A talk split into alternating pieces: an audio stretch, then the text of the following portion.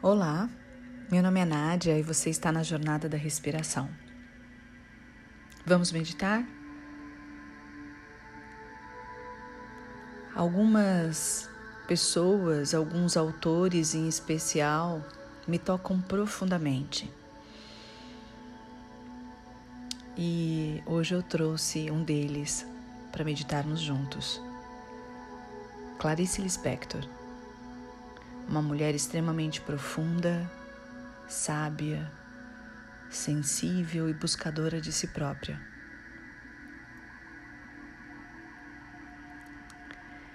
Então, escolha um cantinho da sua casa.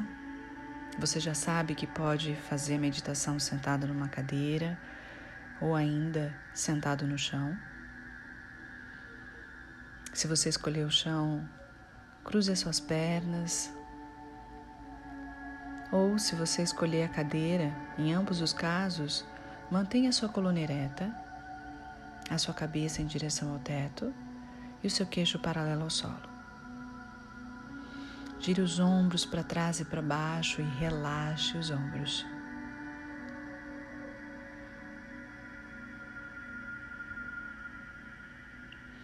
Traga atenção para sua respiração, observa como é que você está respirando. Tome consciência do seu ato de respirar.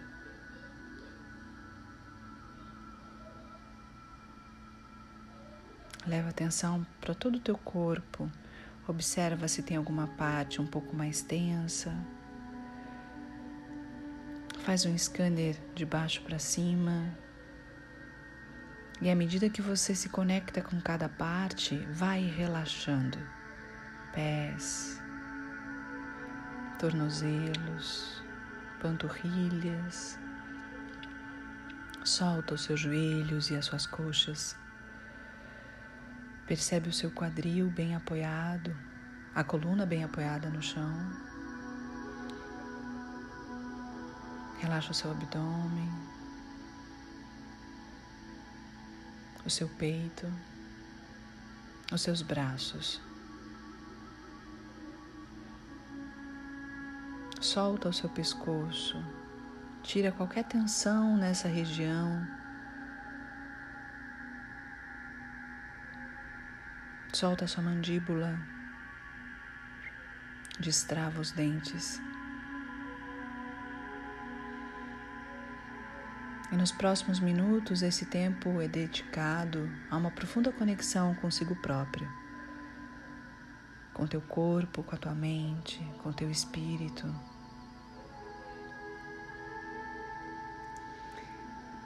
Leva de novo a sua atenção para a sua respiração, mas dessa vez conduzindo a tua respiração. Quando o ar entrar, expande o seu abdômen bem devagar e deixa esse ar sair em câmera lenta, como se você quisesse economizar para uma semana.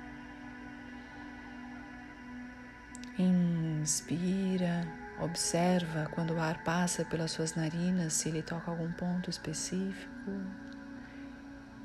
Expira longo, trazendo seu abdômen para dentro. Mais uma vez.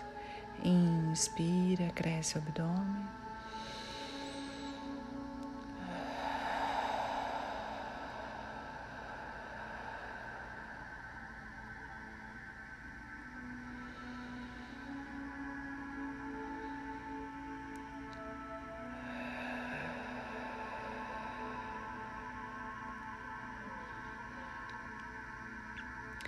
E se abra para cada palavra. Tenta sair um pouquinho do controle, observando, absorvendo, entrando em contato com você. E Clarice fala sobre controle e desapego da seguinte forma: Perdi alguma coisa que me era essencial e que já não me é mais. Não me é necessária assim como se eu tivesse perdido uma terceira perna, que até então me impossibilitava, me impossibilitava de andar, mas que fazia de mim um tripé estável. Essa terceira perna eu perdi. E voltei a ser uma pessoa que nunca fui. Voltei a ter o que nunca tive, apenas duas pernas.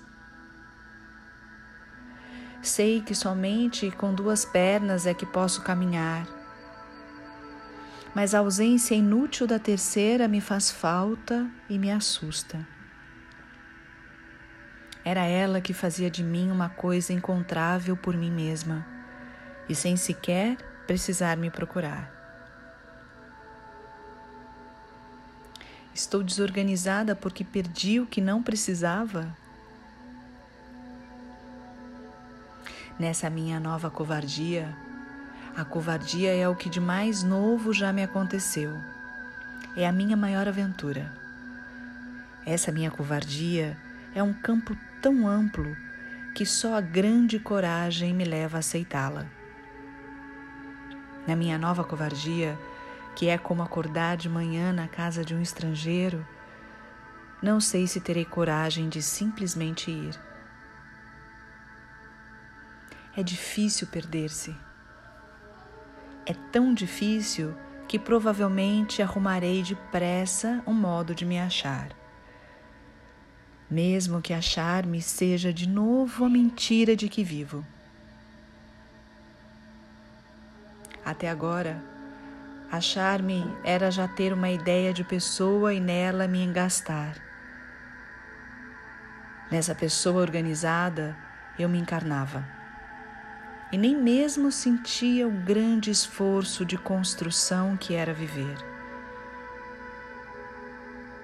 A ideia que eu fazia de pessoa vinha da minha terceira perna, daquela que me plantava no chão. Mas e agora? Estarei mais livre? Não. Sei que ainda não estou sentindo livremente, que de novo penso porque tenho por objetivo achar e que por segurança chamarei de achar o momento em que encontrar um meio de saída. Mas por que não tenho coragem de apenas achar um meio de entrada? Sei que entrei sim, mas assustei-me porque não sei para onde dá essa entrada. E nunca antes eu me havia deixado levar, a menos que soubesse para o quê. Ontem, ontem, no entanto, perdi durante horas e horas minha montagem humana. Se tiver coragem, eu me deixarei continuar perdida mas tenho medo do que é novo e tenho medo de viver o que não entendo. Quero sempre ter a garantia de pelo menos estar pensando que entendo. Não sei me entregar à desorientação. Como é que se explica que o meu maior medo seja exatamente em relação a ser? E, no entanto, não há outro caminho. Como se explica que o meu maior medo seja exatamente de ir vivendo o que for sendo? Como é que se explica que eu não tolere ver só porque a vida não é o que eu pensava, e sim outra, como se antes eu tivesse sabido o que era?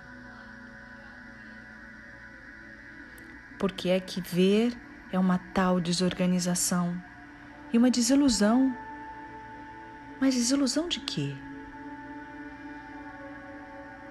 Se sem ao menos sentir, eu mal devia estar tolerando minha organização apenas construída. Talvez desilusão seja o medo de não pertencer mais a um sistema. No entanto, se deveria dizer assim: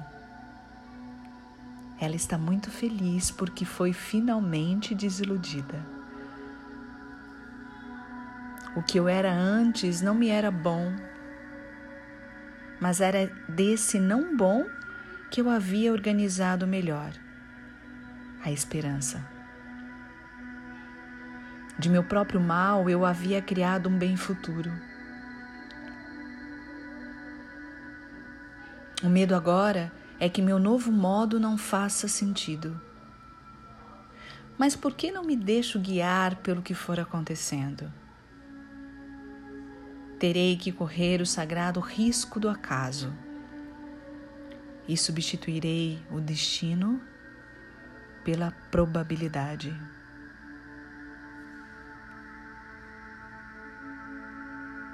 Lindo, né?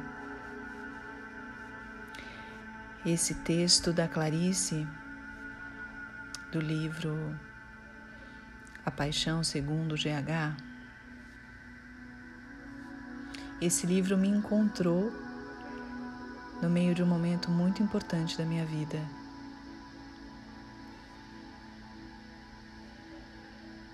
Que era exatamente o entendimento do que eu era antes não me era bom, mas que também tinha um apego àquela pessoa construída, àquela profissão idealizada. Tinha uma terceira perna que não me fazia andar, mas tinha o medo de não pertencer mais a um sistema.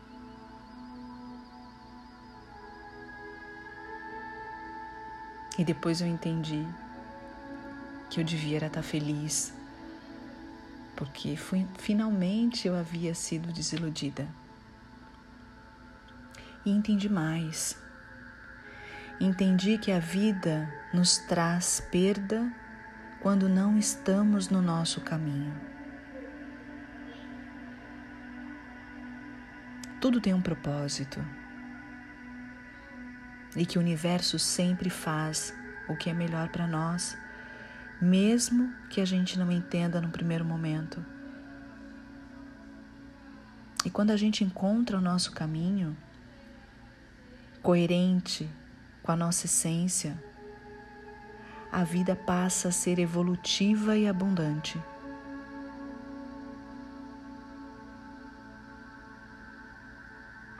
Quando a gente para um pouquinho para ouvir o nosso eu superior, para para perceber o que faz sentido para a gente, para além do ego para além da construção.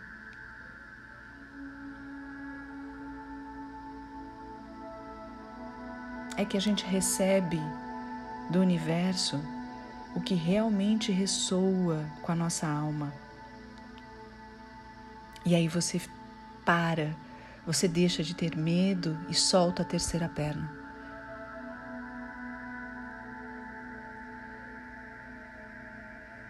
E aí sim, Começa a andar de verdade no caminho da sua própria evolução. Porque você entende que nada está fora. Que a resposta está sempre, sempre dentro. E que nada, nem ninguém, nenhuma profissão, nada material, nenhuma pessoa, pode substituir a nossa essência.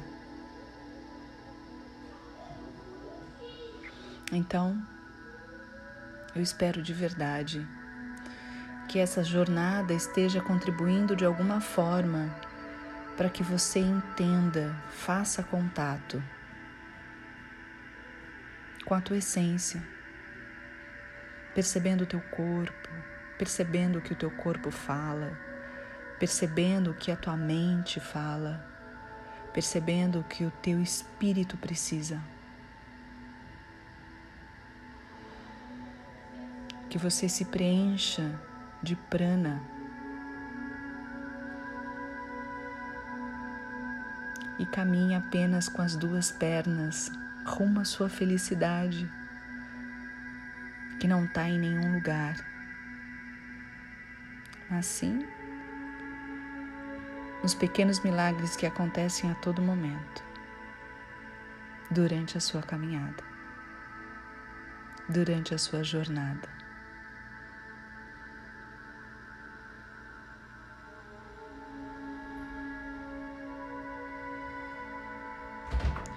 Volta a prestar atenção novamente na sua respiração.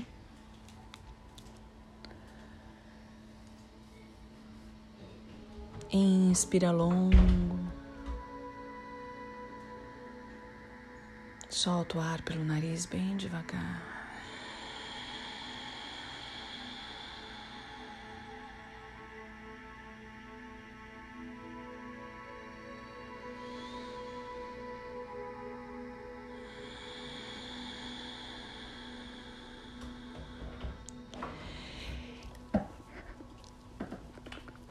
E devagar.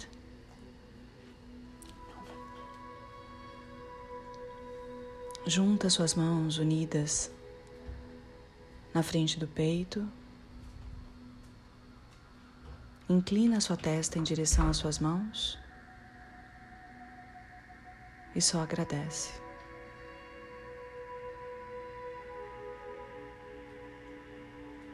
Namastê.